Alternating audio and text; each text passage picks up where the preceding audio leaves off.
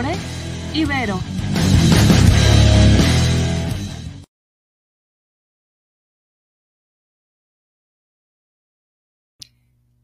Hola, hola, ¿cómo están? Buenas tardes, ¿cómo les va? Pues estamos un día más aquí en un programa de Cuéntalo sin drama y pues muy emocionados, eh, pues por todos estos temas que hemos estado tratando las últimas semanas con respecto a nuestras finanzas, a nuestra economía, a este, a ir sanando toda nuestra relación con los dineros, la abundancia, la prosperidad. Ya estuvimos hablando un poco desde el significado con los padres, el, valor que tienen, ya nos hablaron un poquito acerca de nuestras creencias limitantes, este, leyes de atracción, este, el espíritu del dinero y pues bueno, hoy, hoy les traemos otro tema ya también muy vinculado con respecto a esto de la salud financiera. Por acá los saluda Lore Vargas y por allá, ¿quién tenemos? Hola, hola, buenas tardes a todos. Pues aquí otra semanita más saludándolos, pues acá Verónica Robledo. Y pues sí, a un tema muy, muy interesante. La verdad es que a cada, cada programa nos ha llevado muchas cosas a reflexionar, desde lo que es la abundancia, la prosperidad, el éxito, el cómo vemos esta parte del dinero, que muchas veces nos decían la, la, el programa pasado, te, le tenemos miedo, y en lugar de sacar como esta parte de empezar alguna inversión o, o algún proyecto era de no, mejor lo escondo, ¿no? Y, y de repente era, pues, ¿por qué no me rinde? Y yo creo que también esta sensación de, de no saber exactamente cómo llevar una buena administración, este, pues nos ha hecho de repente tener ahí trabas y conflicto con esta, pues parte, ¿no? De nuestra vida de día a día también, así como tenemos, pues, por conflictos físicos, de repente emocionales, pues de repente también suele pasar que tengamos algún conflicto o problemita con la cuestión financiera. Y pues sí, vamos a empezar nuevamente con, con estos temas y pues vamos a ir viendo, Lore, qué, qué nos van a hablar este tema. A ver, salud financiera, como me suena como el de a ver qué está pasando, con, así como de repente la salud emocional, tu salud física, pues también esta parte, ¿no? ¿Cómo, ¿Cómo vas llevando esta, esta relación o cómo te sientes? Con tu salud financiera. Muy buena, y bueno, así que el tema, y pues vamos a ir viendo a ver qué, qué nos comentan los que ya se van conectando, ya saben, ayúdenos a compartir, a alguien le servirá el tema, entonces pues muchas gracias por estar, por estar aquí en este, este lunes. Así es, así es. Por acá ya se están conectando. Hola, hola, buenas tardes. Hola, hola, hola, hola. Hola. Hola. Y bueno, pues sí, efectivamente aquí los invitamos a, a que nos vayan compartiendo. Eli, hola, aquí estoy despierta a aprender. Oh, súper. Ay, muy bien, muy bien. Despertar, excelente. Bueno, pues sí, este, como bien decías, Vero, la, la importancia de, de, nuestra salud cuando nosotros escuchamos hablar de salud regularmente pensamos, ah, este, eh, que si tengo alguna enfermedad, siempre lo llevamos como al aspecto físico, ¿no? Y luego ya uh -huh. nos adentramos un poquito más y decimos, no, es que las emociones son importantes y hablamos también de la salud emocional, ¿no? Y luego ya nos vamos como a este tema trascendental y espiritual y la salud espiritual, ¿no? Y de repente viera, vemos como lo material, como, no, eso es, eso es tan mundano. pero que... Claro, bueno, eso no. Eso es muy mundano, pero que es súper importante también tenerlo contemplado, porque a final de cuentas, pues, les digo, tenemos este, el, el mal hábito de comer tres veces al día y a veces hasta más.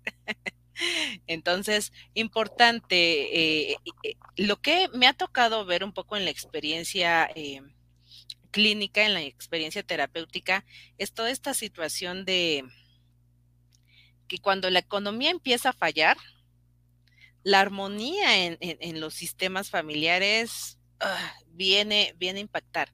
Entonces, aparentemente, aunque el dinero es como a veces se menosprecia. No es importante. Ajá.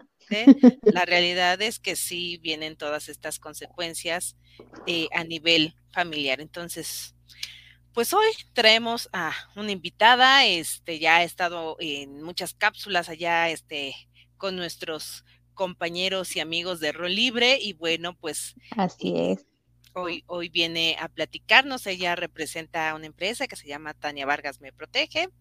Eh, ya tiene ratito involucrada en todos estos temas de finanzas y de administración y bueno, pues finanzas personales.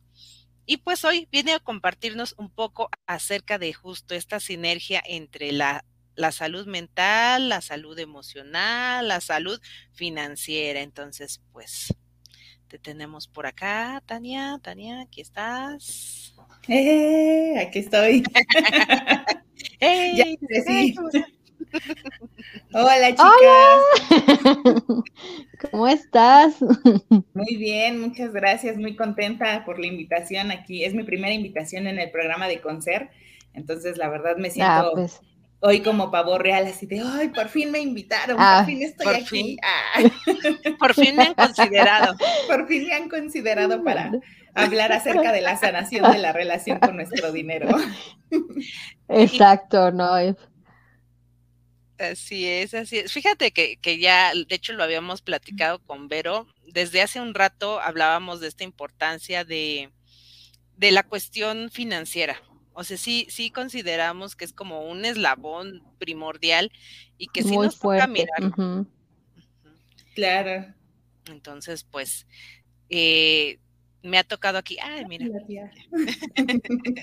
me ha tocado como el escuchar a, a Tania, bueno, nos ha tocado, yo creo, pero escuchar a Tania en, justo en las participaciones que ha tenido y, y pues ella ha tocado mucho como este tema de, de siempre que, que te, he escuchado, pues hablas como de esta importancia de las creencias, de los riesgos, de más allá de decirnos, cómprenme un producto, ha sido más como el, el hecho de hacernos conscientes de todas estas cuestiones eh, que tenemos que considerar sobre todo para nuestro futuro, pero también donde contemplamos nuestro estado de vida actual. Entonces, exactamente, desde nuestro presente. Entonces, sí, considerábamos importante, este, de hecho, pues prácticamente esta temporada fue un tanto diseñada para que también pudiéramos, nos pudieras hacer conciencia de. Así es de, mejorar esta parte de, la salud financiera, como bien, como bien mencionaban al inicio del programa.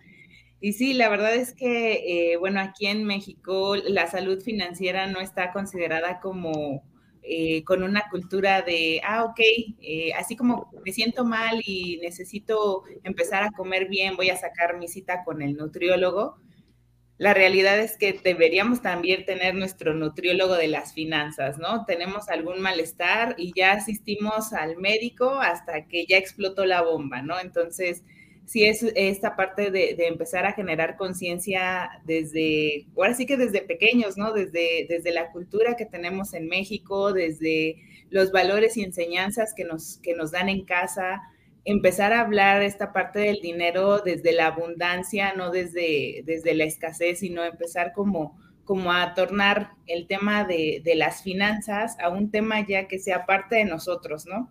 Decíamos en algún momento que dentro de la canasta básica, de, ahora sí que nuestra canasta básica de cualquier persona, no solo tiene que estar los alimentos, productos para el hogar, la educación, no, también tiene que estar nuestro psicólogo, también tiene que estar nuestro asesor financiero para que nos vaya orientando en cada una de, las metas y objetivos que tenemos en la vida. Entonces, sí es muy importante darle también prioridad al dinero y, no, no, aunque a veces no lo vemos como que lo, lo, les digo yo, lo satanizamos mucho, hablar de temas de dinero si es como en ocasiones temas eh, como prohibidos, pareciera, y la realidad es que tiene que ser de los temas más a flote que debe de haber, tanto de manera individual, en lo familiar, en la pareja, y que muchas veces, pues bueno, escarmentamos hasta que ya lo vivimos en carne propia, ¿no? Así es, así es. Sí, sí, es cierto. O sea, de repente el, hablar de nuestra cuestión financiera se vuelve un tema tabú, ¿no? Y por ahí escuchábamos, bueno, me tocó escuchar en algún podcast a un especialista que también habla sobre todas estas cuestiones de finanzas y hablaba de cuántas veces no en la pareja se oculta como esta parte de no, cuánto percibe uno, cuánto percibe el otro. Y surgen como muchas creencias, ¿no? Una por parte de, eh, pues es que si sabe me va a controlar mis gastos o me va a limitar o ya no dispongo yo o como a veces nos tocaba, tal vez hasta con nuestros, nuestros padres o, tal vez todavía algunas familias donde pues había ahí el, el, recurso y pues quién sabe cómo se administraba, pero salían las cosas, ¿no? Exacto. Entonces, de repente, este, hasta para el el hablarlo también, ¿no? En, en, cuestión de enseñar a los niños el hábito de, del ahorro, la importancia del valor, que esto lo veíamos mucho cuando tratamos justo lo de las creencias limitantes, eh, esta parte, ¿no? Donde de repente les, les vamos desde ahí inculcando que el dinero cuesta, que el dinero este, no está al alcance de todos. Y con Adriana, justo la, el programa anterior, pues nos hablaba desde esta cultura judía y la mirada del Kabbalah, que ahí más bien es eh, tú construyes tu fortuna, ¿no? exacto, sí, así lo manejan los judíos. exacto, así es. Y bueno, pues, sí, dinas, dinas. Ah, no, perdón, eh, relacionándolo y hablándolo un poquito eh, de esta parte eh, como bien mencionaban antes de entrar a la salud financiera, sí es muy importante y yo siempre lo, doy en mis talleres, en las pláticas, que antes de, de, tratar de arreglar un tema que tengamos en relación con el dinero, también tenemos que arreglar tal vez algún tema en la salud mental. ¿Por qué? Porque a veces llegamos a tener una depresión les digo yo, hay dos diferentes tipos de depresiones en cuestión económica. Una es la depresión, que ustedes como psicólogas también yo creo que han visto constantemente estos, estos casos. La depresión de cuando alguien, alguien llega a presentar alguna tristeza que a lo mejor no reconoce, algún, alguna situación tuvo en su vida, que esa depresión trata de cubrirla adquiriendo más cosas, ¿no? Empiezan a gastar y a gastar y a gastar y a gastar y empiezan a querer cubrir alguna parte de su vida que a lo mejor ellos no tienen consciente que, es un problema en ese momento.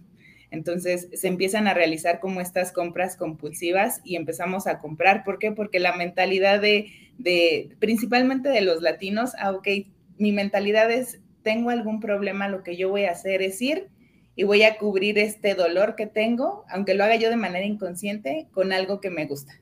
Entonces empezamos a comprar y a comprar y a comprar y así es como nuestras finanzas empiezan a tener algún problema y tenemos esa, esa parte de la depresión y nosotros no lo sabemos, ¿no?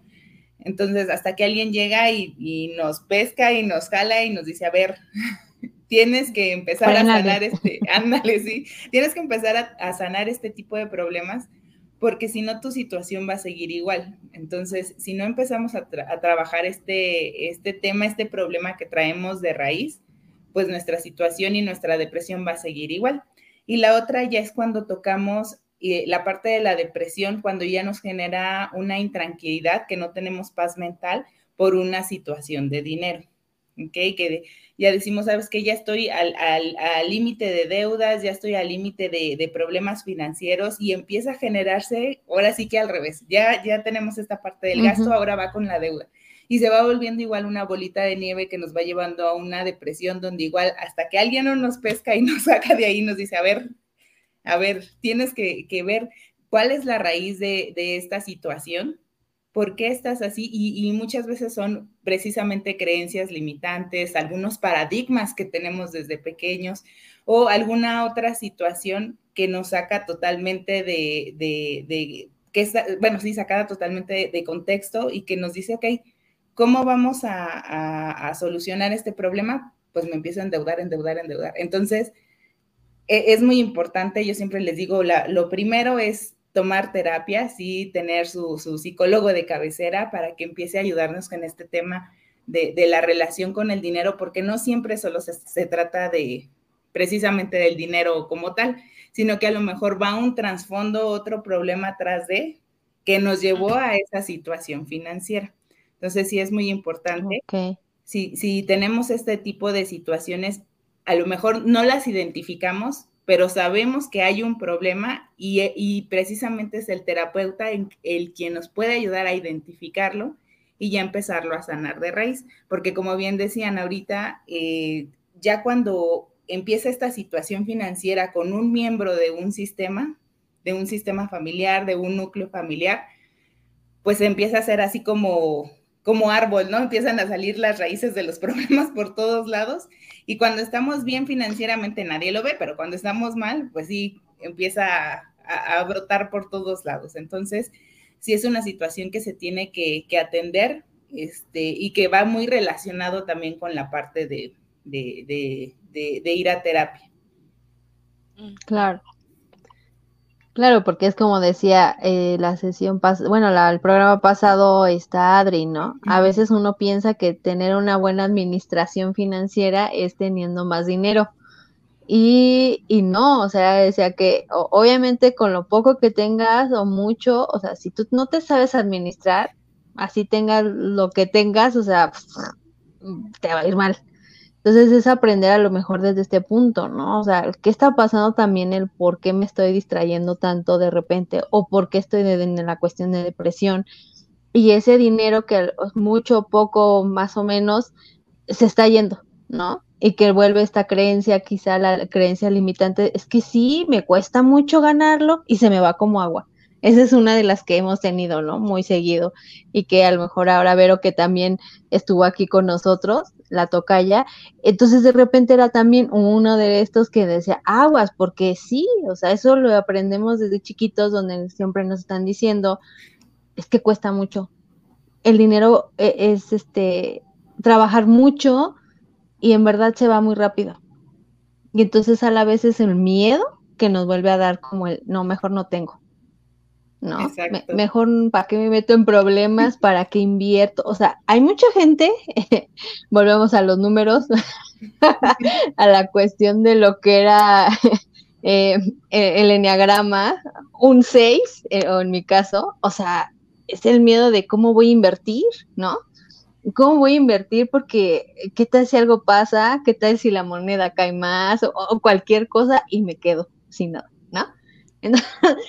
ahí hay mucha parte también como desde esta cuestión cultural, familiar y creencias que uno tiene que seguir sanando porque efectivamente a lo mejor y tienes muchas cosas a favor, pero siempre le buscas una en contra, ¿no? Y yo creo que de repente esa una no te deja. Exacto, así es. Nos quedamos como en ese, nos falta dar como ese salto, ¿no? Les decía yo que existen también muchos paradigmas y también lo, comento mucho en las pláticas. Como bien mencionaban, nos, nos, inculcan desde pequeños la creencia de el dinero no se da en los árboles y que pedimos algo de niños y te dice, no tengo dinero, pero es rara la vez que nos llegan a decir, ok, no, contamos con el, con el monto para poderlo comprar, pero ¿qué vamos a hacer para que sí o sí compremos eso que tú quieres? A ver, ¿qué vamos a hacer tú, niño, y yo, padre, en conjunto para adquirirlo? Entonces también ahí ya empezamos a como inculcar esta parte eh, eh, desde la niñez de, ah, ok, no es tan fácil de, a ver, este, pues quiero esto y ya lo compro, ¿no? Sino que viene de algún lado, ¿no? Ese dinero viene de algún lado que yo tengo que estar trabajando para poder alcanzarlo, ¿no? Y que al final de cuentas, cuando ya obtenemos ese, ese objeto, esa cosa tan preciada que deseábamos, hasta sentimos una mayor satisfacción, así de, ay, qué bueno que ya lo alcancé, ¿no?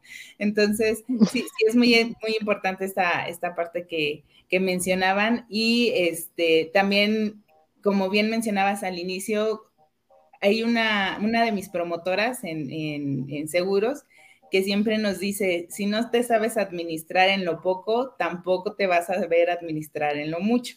Entonces, a lo mejor ahorita estamos... Exacto. Entonces, a lo mejor ahorita tenemos un ingreso, ¿no? Cada quien tiene un ingreso diferente y cada quien tiene unas, unas metas financieras diferentes.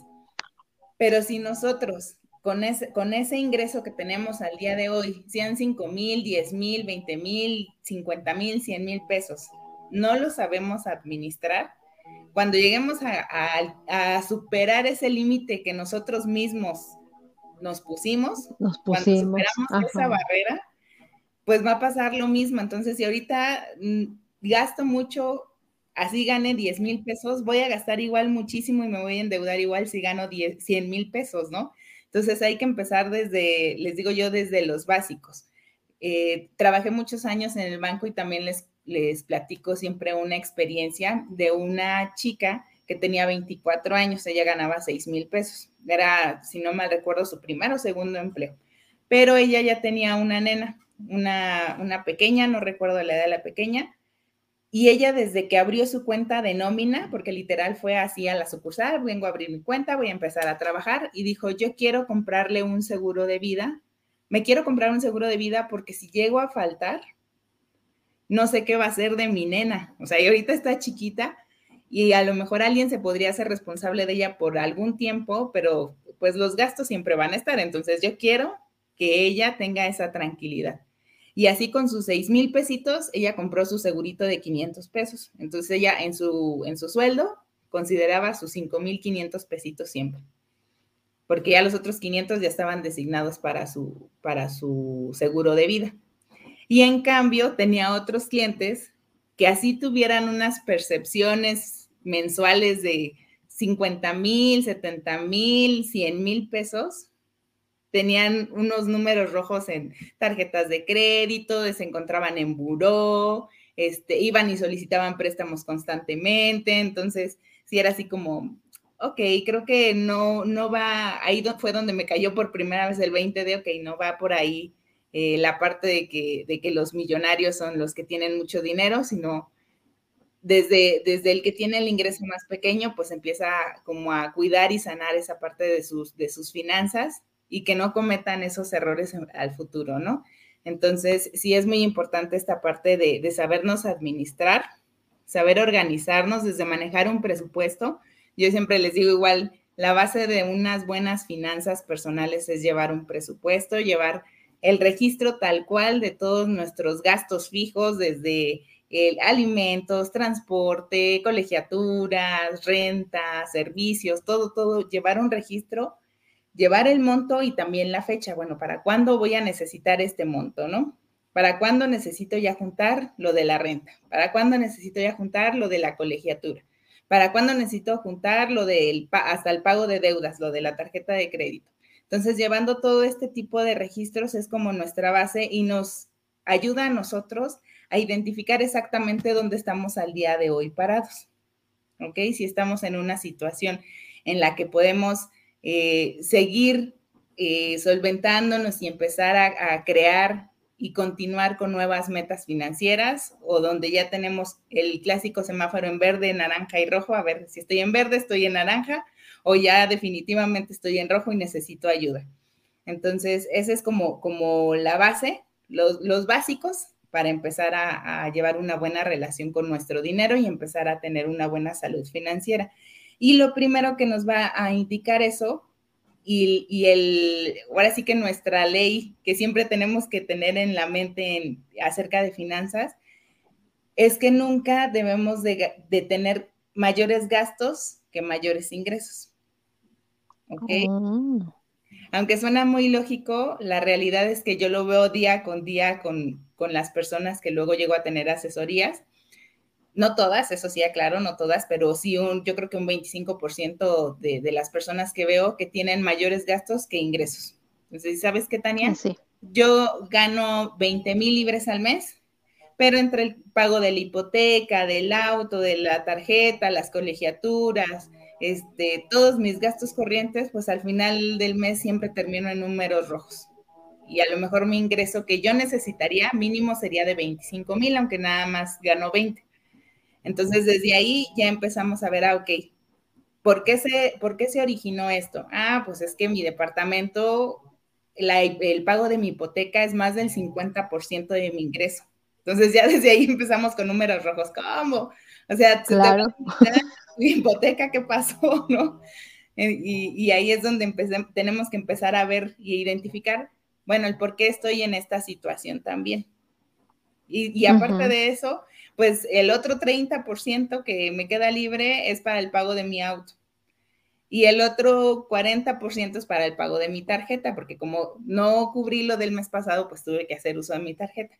Y ya el otro 20% que me quedó poquito, pues bueno, ya únicamente es para, para alimentos y... La comida. Y la, ah, sí, para la comida, como bien decíamos, tenemos el mal hábito de comer tres veces al día o más.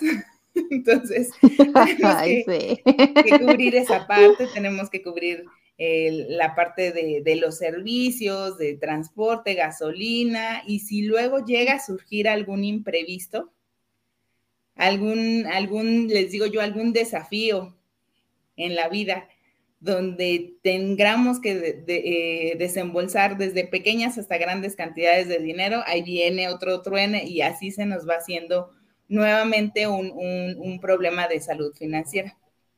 Entonces les decía yo, la salud financiera es como ir al nutriólogo. Si desde pequeños no empezamos a comer sanamente, no comemos nuestro eh, platillo donde vienen dibujados ahí el, platillo del buen comer, nuestra porción de verduras, nuestra porción de carne, nuestra porción de, eh, perdón, de proteínas, eh, de legumbres, etcétera.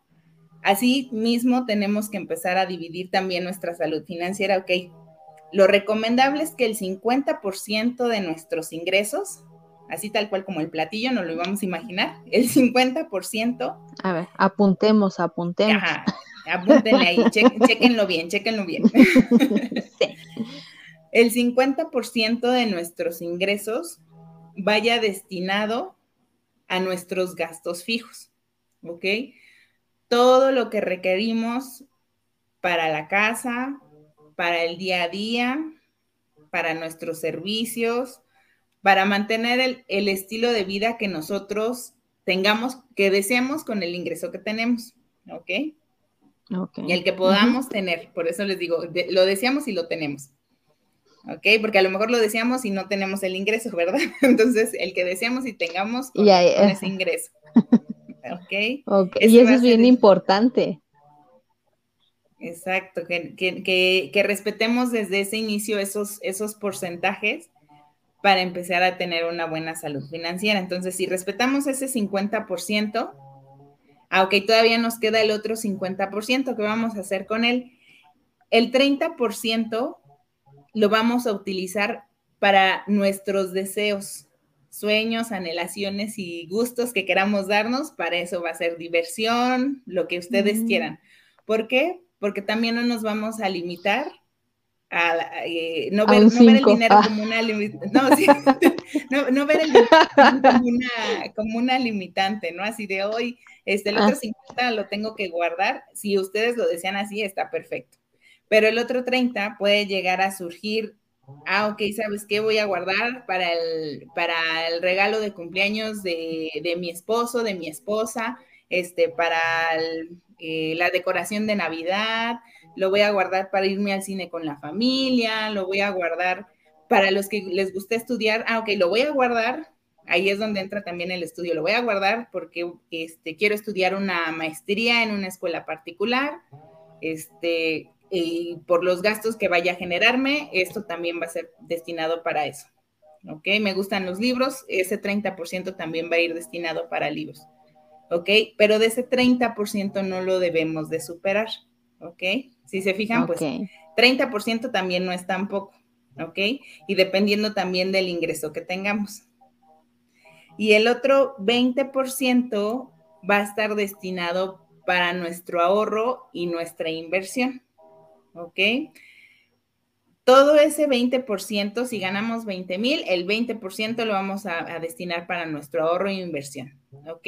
ese dinero lo vamos a poner a trabajar. Esa es la intención siempre de, que nuestro dinero no quede estático, al menos protegerlo contra la inflación.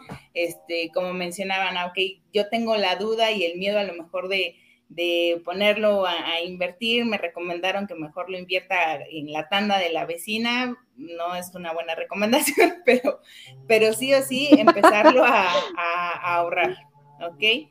Y de preferencia en, les digo yo siempre, ahorrarlo en algún lugar donde sí tengamos una, una ganancia y sea un lugar seguro, ¿ok? Para que no tengamos ese riesgo de llegarlo a perder. ¿Ok? La tanda es un, yo creo que una de las inversiones más riesgosas que podemos llegar a hacer, porque no tiene ninguna garantía de que la vecina nos vaya a regresar ese dinero de la tanda. Es más fácil que en el banco nos regresen el monto que nosotros ahorramos e ahí a que nos lo ingrese la, señora de, la tanda. De la tanda. Exacto, entonces eso también es una parte de, de, cultura que a lo mejor nosotros vemos con mucho miedo y decimos, es que tengo mucho miedo a invertir. Bueno, sí, pero estás tomando un riesgo todavía muchísimo mayor en esta parte. ¿Ok? Entonces, sí es muy importante que ese 20% lo respetemos porque a corto, mediano y largo plazo siempre vamos a ver grandes resultados. A lo mejor no, no nos volvemos millonarios de la noche a la mañana. Eh, yo siempre les digo, bueno, ahí como, como comentario también les hago en, en las asesorías, que los, grandes los grandes millonarios no se volvieron ricos de la noche a la mañana. Ellos también tomaron riesgos. Ellos también no quiere decir que siempre han ganado, también han perdido pero también conocen porque tienen esta parte de la educación financiera que si invierten una cantidad no, no, la van a duplicar de uno a dos años, o sea, tienen que seguirle trabajando para que a mediano y largo plazo, pues bueno, ya vean grandes resultados, ¿no? Entonces, eh, hago siempre un ejercicio, eh, de hecho ya también lo hice en un programa de, de rol libre, de cuánto dinero ha pasado por nuestras manos. Entonces, les platico brevemente en ese ejercicio lo que hacemos es ver, ah, ok, ¿cuántos años he elaborado? Desde, ahora sí que desde mi primer trabajo hasta la edad actual. ¿Cuánto ha sido mi ingreso en promedio? ¿Cómo lo saco? Bueno, el más bajo lo sumo al más alto, al ingreso más alto que he tenido en toda mi vida laboral y lo divido entre dos. Ese va a ser mi ingreso más alto. Digo, mi ingreso promedio. Y ese ingreso promedio, ah, ok, ahora lo voy a multiplicar por los 12 meses del año y lo voy a multiplicar ahora por este, los años que he elaborado. ¿Ok? Entonces, ya cuando hacíamos todo este tipo de ejercicios, dependiendo de la edad también que tengamos y los años que llevamos laborado, la mayoría nos salía más de un millón de pesos. Y les decía yo, ok, wow. ¿cuánto de ese millón o de los dos millones o de la cantidad que te haya salido tienes ahorrado al día de hoy? ¿Tienes ahorrado al menos el 10 o el 5%? y la mayoría no, pues no. Algunos sí, sí me ha tocado y la verdad les aplaudo, pero otros dicen, no, pues la verdad es que ni cinco pesos, ok.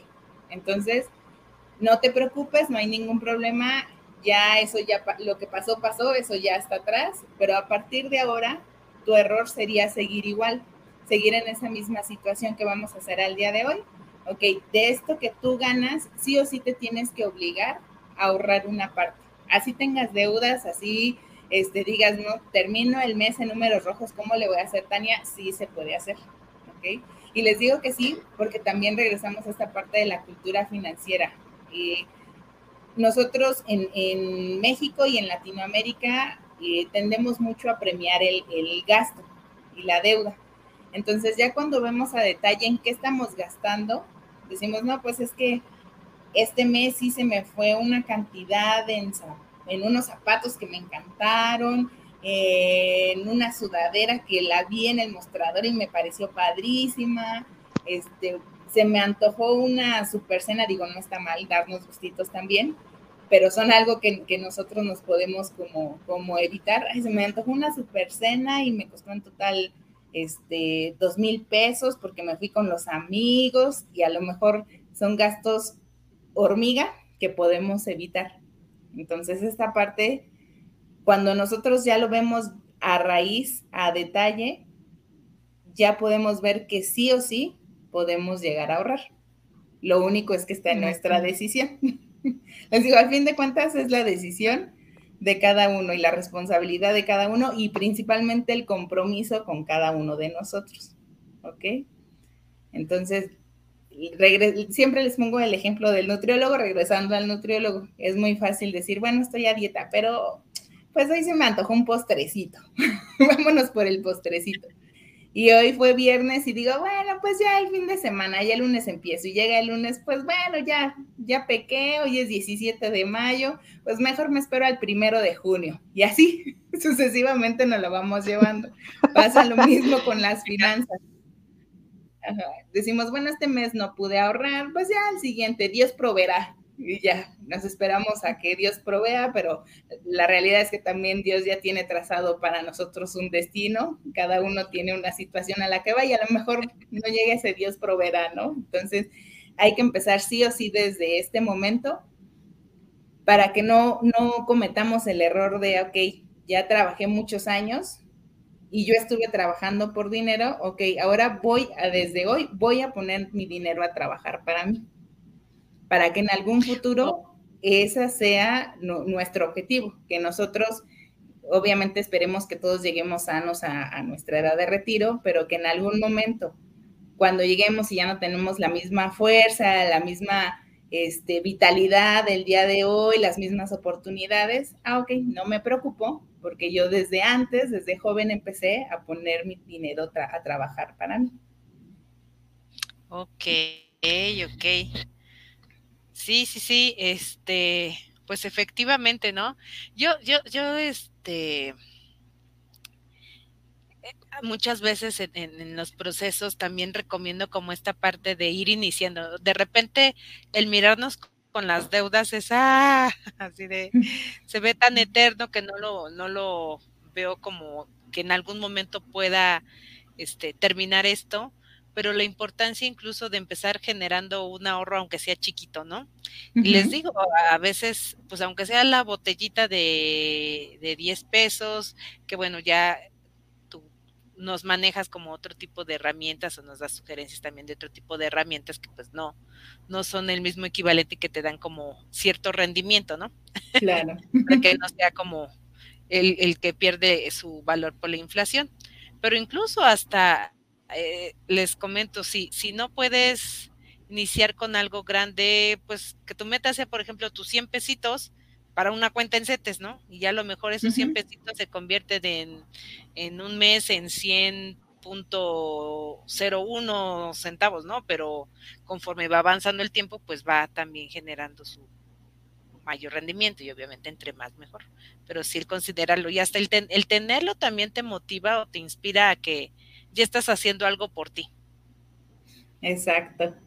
Así es, ya uno mismo se empieza a crear ese, ese hábito y la disciplina del ahorro, ¿no? Ya es bonito entrar y ver tu cuenta de ahorro y decir, ay, este mes ya tengo 100, 200, 300 pesos, bueno, ahora le voy a meter mil para ver qué pasa, ¿no? Si por 10, 100 pesos me dio 5 pesos, pues yo creo que por mil me va a dar 50, ¿no? Y así sucesivamente nosotros vamos también viendo ese crecimiento en nuestro, en nuestro capital. Y es muy diferente eh, tener ese, esa cuenta de ahorro, esa cuenta de inversión, a, bueno, tenerla, a no tenerla cuando llega a surgir algún imprevisto. ¿ok? Les digo yo, cuando llega a surgir alguna situación de, de incertidumbre o algún desafío en la vida, que nosotros ocupamos ese capital y de repente no lo tenemos porque no lo hicimos, a tenerlo y decir, ah, ok, bueno, ahora voy a entrar a esta cuenta donde tengo mi ahorro y voy a retirar de ahí. Ah, bueno, ahora me surgió otra situación, voy a entrar a esta otra cuenta de, ahorro e inversión y voy a retirar de ahí. Es, es diferente esa situación y es una tranquilidad mental que también nos genera tenerla y verla a cuando estamos prácticamente desde cero. Así es. que no hay nada. Les voy a compartir una imagen aquí. Este, la te hago chiquita. Que nos, compartieron, que dijeron que no podían hacerla llegar en los comentarios, pero que no, nos permite aquí en GIF. a ver, a ver. Ahí, espérenme. A ver si se alcanza a ver. Ay, se volteó. Ahí se volteó la pantallita. Pero, uh, uh, uh, pero dice, ¿acaso no soy humano? Dice, no me aflijo y me duele y compro. ¿No me merezco amor y joyas? sí, es una escena de la película de los locos Adams 1. Sí, muy buena. Muy, muy buena. Que no soy humano, yo también me merezco estos privilegios. Exacto, exacto. Exacto. Bueno, entonces, en, en, en resumen, Tania, este eh, partiendo otra vez como de esta gráfica, 50% va a ir destinado a cubrir lo que es todos nuestros gastos fijos. Todos nuestros gastos fijos. Ahí va incluida la deuda. Ajá, exactamente. Todas las deudas corrientes que tengamos no tiene que superar ese 50%, ¿ok? Ya cuando nosotros empezamos a superar ese 50%, ya tenemos que poner foco rojo porque nos va a empezar a limitar las otras dos partes que también son importantes. Entonces, sí es muy importante considerar, como les decía yo, el estilo de vida que nosotros deseamos, pero que también el que nos podemos dar con ese 50%. ¿Ok? Todo gasto fijo que, que tengamos recurrente va a ir ahí. Ok. Luego está el 30%, que es como ya a más cuestiones de interés personal, ¿no? Exactamente. Ok, ok. Y, fíjate, qué chistoso que muchos quizá lo hacen como, los, lo aumentan a un 40 quizá, o lo bajan a un 20, ¿no? También es eso, que hay que, hay que checar ahí en terapia qué está pasando. Porque hay en esa cuestión de que es para ti, qué cuestión que es para eh, beneficio propio, de diversión, de eh, como esta parte de relax, ¿no? O de seguir aprendiendo en la cuestión de estudio o en lo que tú quieras llevar ese 30, el por qué a veces o lo aumentas o lo disminuyes más. Exacto. También viene una parte, eh, como bien mencionas, Vero, y, y, tiene, viene mucho en relación del merecimiento. Eh, qué tan merecedores nos creemos de las cosas, ¿no? Hay quienes se creen merecedores de poco, que nos dejamos al final, más bien, sí, al final nos dejamos a nosotros y no, cubrimos como ciertas partes que deberíamos de cubrir para nosotros o viceversa, que nos creemos merecedores y utilizamos el porque yo lo, porque solo vivo una vez, entonces empezamos a gastar y esperamos ese 30%. ¿ok? Que les digo ahí que ver desde raíz si es una parte de merecimiento o una parte de presión de, ok, que estoy cubriendo, que estoy tratando de cubrir con estas compras y estos gastos que estoy haciendo, que a lo mejor uso otro problema detrás de, ¿no? Y eh, por último, el otro, el 20%, que es lo que se recomienda para que eh, nosotros lo ahorremos y lo invirtamos, ese dinero lo pongamos a trabajar ya sea por diferentes objetivos. Puede ser para nuestro fondo de emergencia, que literal el fondo de emergencia es cuando llegamos a tener cualquier eventualidad en la vida, ya sea de salud, del hogar, familiar, etcétera, que podamos disponer de ese, de ese monto y también que vaya destinado para la inversión. Como les decía yo, poner a trabajar nuestro dinero para cumplir todas nuestras metas, sean corto, mediano y largo plazo. Aunque yo trabajo mucho con las metas a mediano y largo plazo. ¿Por qué? Porque las metas a corto plazo, les digo, vemos qué hacemos, nos apretamos el cinturón uno o dos meses, las cumplimos y ya nos olvidamos del ahorro. Y no, aquí es empezar a generar ese hábito y disciplina del ahorro a largo plazo para que cuando nosotros queramos lograr grandes cosas, y alcanzar grandes metas, tengamos esta tranquilidad y esta disponibilidad de que ya lo vine trabajando desde antes y que ahora sí o sí lo puedo hacer tangible. Exactamente, exactamente. Oye, Tania, y así supongamos que ya identifiqué, ¿no? que ya dije, un ejemplo, vimos que ya sí, la regué en la tanda. Bueno, ya identifiqué que mi, que mi salud financiera, este, pues sí, no tengo nada ahorrado. Ya me dice ahorita el tip de 50, 20, 30. ¿Qué otras cosas puedo ir empezando a hacer para ir mejorando mi salud financiera? Nos mencionabas por ahí el presupuesto y control de gastos. Así es. Eh, aquí les digo yo también, es como ir al nutriólogo y al médico, cada quien tiene sus padecimientos y necesidades diferentes. Entonces, recomendación que yo también les hago es acercarse a un asesor financiero. Somos muchos, muchos, muchos, muchos en, en México. Hola, Tabito. Somos muchos asesores. Es, es muy fácil podernos acercar con alguno para que él nos vaya orientando, ¿ok? Para ver en qué, cuál es nuestro, nuestro malestar, nuestra dolencia, nuestro talón de Aquiles y ver qué es lo que tenemos que trabajar. ¿Por qué? Porque a lo mejor lo que nosotros necesitamos simplemente es empezar este, es, desde el inicio este fondo de emergencia. Como les decía, es como el primer paso, empezar a ahorrar para nuestro objetivo de fondo de emergencia, que es lo que vamos a necesitar eh, a la de ya, en cualquier momento. El segundo paso es, ah, ok, si tú ya cuentas con tu fondo de emergencia, lo que yo te recomendaría es empezar a ahorrar, ok, diferente a tu fondo de emergencia. Este es para tu fondo de emergencia y este va a ser destinado para cualquier meta financiera que tengas. Si ya tienes el objetivo de esa meta, muchísimo mejor, porque quien va ahorrando a ciegas también es muy fácil que se vaya a perder en el camino.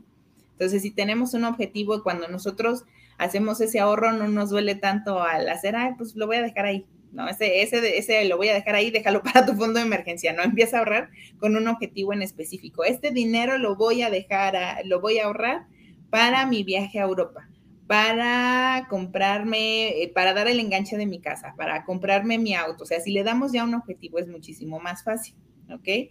Ese sería como nuestro segundo paso.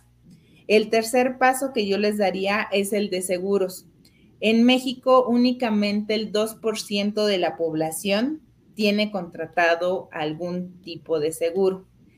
La mayoría de ese porcentaje, dentro del 2%, es para seguros de auto, pero para seguros de vida, seguros de gastos médicos mayores, seguros para el retiro, para nosotros eh, que trabajamos de manera independiente o que este, ya no vamos a tener, ya no pertenecemos a la ley 73, donde ya no vamos a tener una pensión garantizada. Ah, Afore ni nada. exacto. Para los independientes ni Afore tenemos.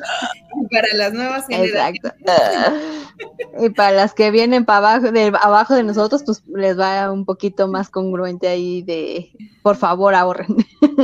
Sí, sí, sí, les digo, no quiero que seamos una generación de, de viejitos pobres, eh, sí fomento mucho el ahorro para, para el retiro. Para el retiro. Porque sí, también es un tema muy, muy importante. Y, y también a nosotros como, como mexicanos, bueno, ya no voy a decir como mexicanos, en otro país, ah, que no es México, en, en, otro programa que no son... En el del país. que, que, no son los que escuchan este ser en otros, otros lugares.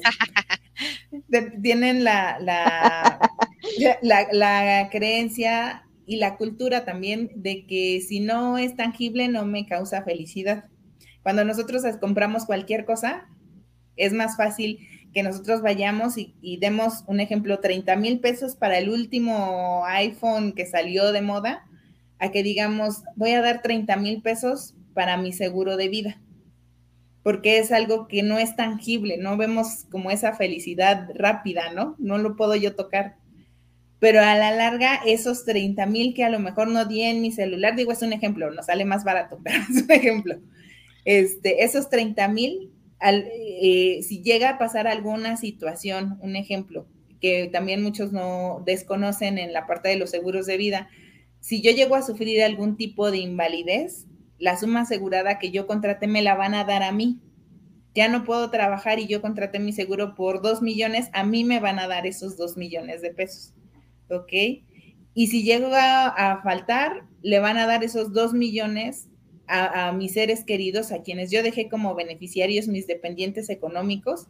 Y aquí les cuento un dato chusco. Una vez un cliente me dijo, yo lo voy a contratar, Tania, porque si yo llego a faltar, no quiero que mi mujer vaya a buscar calor en otro hogar.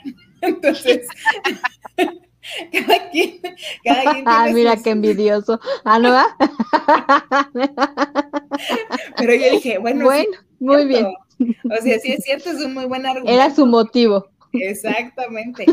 Porque él, su miedo era así de, no, mi, si llego a faltar, mi mujer va a buscar otro, otro marido, ¿no? Para mantener a mis hijos y a ella.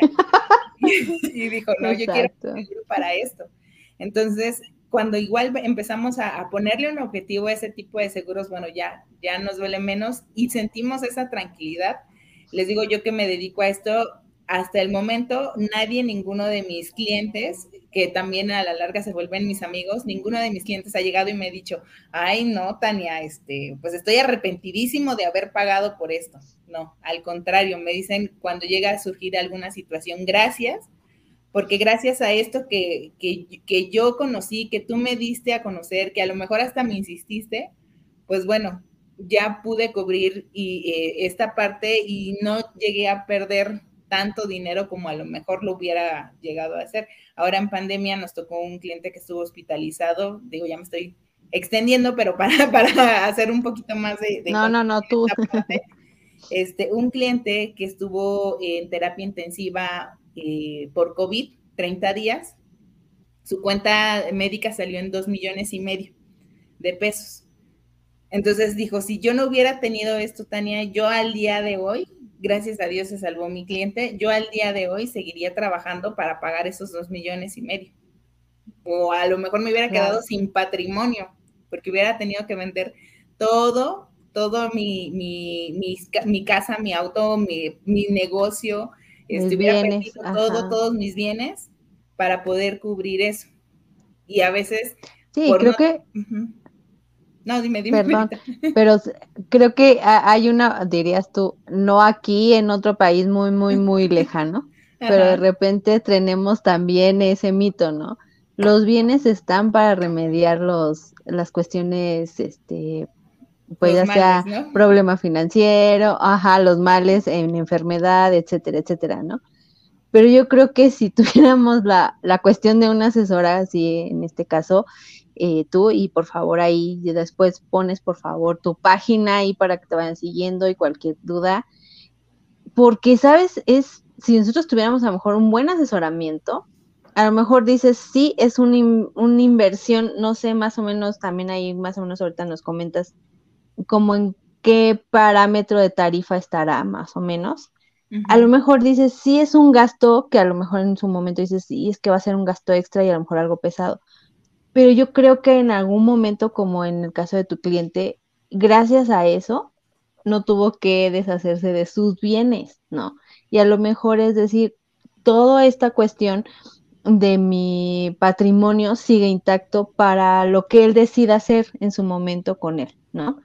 Exacto. Y algo, eh, en este caso, los seguros o esta cuestión de una inversión extra en esto, en, en invertir, ahora sí que es mejor porque hasta cierto punto llega un momento de sentirse uno tranquilo, ¿no? De decir, tengo esto por cualquier cosa. No, ojalá nunca lo llegue a ocupar, pero bien por ahí dice, ¿no?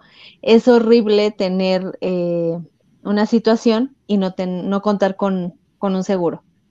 A que digas, pues lo tengo y nunca lo ocupo, pues es mejor, ¿no? a veces dices, es mejor tenerlo y no ocuparlo, a que cuando dices lo ocupo y no tengo y no sé de dónde y ni cómo y te llega el estrés, como no les cuento. pero, pero sí, yo creo que es, es muy importante esta cuestión, Tania, y la verdad es que gracias por darte este tiempo. Ya ves, te teníamos el lugar especial. ¿eh? Ah, muchas gracias, muchas gracias. Sí, y, contestando a la, a la pregunta de, del parámetro, hay, hay seguros, por ejemplo, el seguro de vida y el seguro de gastos médicos que dependen más que nada de, la edad y del estado de salud de la persona que lo va a contratar. Entre más jóvenes somos, más baratos salimos y entre más grandes, más caros salimos. ¿Por qué? Porque pues bueno, ya vamos generando otros hábitos, este, que nos van afectando la salud, ya empiezan a aparecer otro tipo de padecimientos, entonces por eso es que empiezan a incrementar. Pero aún así no es mucho. Les digo, ahí depende de cada, de cada persona y qué es lo que desea también porque hay algunos seguros que les digo yo, por lo que estás pagando por tu este, plataforma de Netflix al mes, bien podrías contratarte un seguro por un millón de pesos. Y a veces lo desconocemos, ¿no? Por una salidita en el fin de semana. Claro. Y se me ocurrió comer en la calle ese fin de semana y me gasté 350 500 pesos. Con esos 500 pesos, bien podrías tener tu seguro de vida por un millón o a veces hasta más, ¿no? Depende de la edad. Este, entonces, claro. es muy importante conocer esta, esta, esta parte de, de, la protección, también quitarnos esos paradigmas de que los seguros son caros, que los seguros son para personas ricas. Les digo, no, yo, las personas ricas, ellos sí tienen la solvencia, ¿no? para, para poder cubrir cualquier situación y eso a veces, ¿no? situación. Pero para, para los que no tienen esa, esa solvencia este, económica, que necesitaran para enfrentar cualquier situación, ahí es a donde más nos surge este, tener un, seguro contratado. ¿Por qué? Porque si llega a pasar algo, bueno, ¿qué, ¿cómo voy a hacer yo frente económicamente a esta situación? Y volvemos a la, a la raíz de este tema, ¿no? Ya cuando tenemos ese tipo de problemas, pues ya nos empieza a generar como esta ansiedad, esta depresión, estos problemas ya eh, con, la pareja, con la familia, porque ya se empieza a hacer una bola de nieve que va atrás, atrás de, y todo trae un trasfondo, ¿no? Surgió este problema, perdí mi dinero y empezamos otra vez desde cero, ¿no? Cuando lo pudimos haber evitado fácilmente. Claro, claro. Muy bien, Tani. Pues muchas gracias, gracias por, por darnos esta información, por recalcarnos esta importancia de la salud financiera. Nada más antes de cerrar aquí, este, muestro algunos comentarios. Tabito que nos dice. Hola, Tabo. eh, aquí este. que las cuatro fantásticas suenan. Ya después organizaremos un programa hablando de ciertos temas aquí, debatiendo un debate financiero de, Estaría muy padre. salud financiera. Estaría bien. Hola, Fer. Hola, Fer, saludos. Y dice Fer que una asesoría. Por aquí ya dejamos tu enlace, Tania Vargas me protege. En Facebook, así te encontramos, ¿verdad? Sí, porfa. Saludos, mi querida Ivette, qué gusto saludarte. Y por acá nos dicen, eh, eh, importantísimo el ahorro principalmente para los niños y jóvenes, el tener una reserva para cualquier eventualidad, inclusive para aprovechar alguna oportunidad que se presente. Exactamente, ¿no? De repente igual surge como una oportunidad, no sé, de de una oferta de seguro dos por uno, este, o de, por ejemplo, la compra de un inmueble. Este, me ha tocado ver, por ejemplo, con algunas eh, colegas también, este, psicólogas, este, que de repente, por ejemplo, sale la oferta ahorita de un instrumento. Tengo una amiga que trabaja con polígrafo, que justo, ¿no? De repente eh, salió como muy caro y de ajá, sí, surgió la oportunidad de, de adquirirlo a un precio más accesible, mucho más accesible. Y afortunadamente justo gracias a que contaba con sus su fondo de emergencia y todo eso fue que pudo hacerse eh, de ese instrumento porque si no pues, hubiera más que hubiera querido no hubiera podido, ¿no? Exacto. Sí, porque simplemente hasta para los jóvenes o para los niños de repente a lo mejor alguna beca de intercambio a otro país o algo, imagínate, si no tienes como esta parte, pues aunque te digan la mitad de beca y tú cubres la otra parte, pues es imposible, ¿no? Entonces, sí, es importante empezar a trabajar ahí desde los niños. Exacto. Sí, y sí, como bien mencionaba también al inicio, muy importante esta parte de la cultura financiera desde, desde pequeños, porque les digo yo, si, si a mí me hubieran dado una plática como las que yo doy, una asesoría como las que yo doy al día de hoy, hace 10 años cuando empezaba mi vida laboral, a lo mejor otra situación en mi camino, en mi vida hubiera sido, ¿no? Otras metas hubiera alcanzado. Claro pero cuando estamos jóvenes, pues no, no vemos, eh, eh, a lo mejor nos llegamos a imaginar el futuro, pero no lo hacemos tan tangible en la parte de, ok, quiero esta meta, ¿cómo lo voy a hacer? ¿Cómo voy a iniciar? Este, ¿Dónde empiezo? ¿Dónde ahorro? ¿Dónde invierto? ¿Cómo puedo hacer crecer mi dinero? Entonces, me, gusta mucho también acercarme a los jóvenes, a quienes empiezan apenas su, vida laboral, a quienes están en el pleno auge de su vida laboral, para que digamos, ok, ahorita todavía estamos en tiempo, vamos, adelante, tienes las fuerzas, la salud, las ganas, todavía lo puedes hacer. No cometas estos, estos y estos errores financieros, porque cuando los, comete, los, cometemos, les digo yo, también rompemos esa barrera de, límite financiero. Les digo, la rompemos de dos maneras. O una, a través de los ingresos, superando cierto ingreso, o segunda, superando cierta deuda. Entonces, no la rompas por la parte de la deuda, rómpela mejor por la parte del ingreso. ¿Ok? Ok.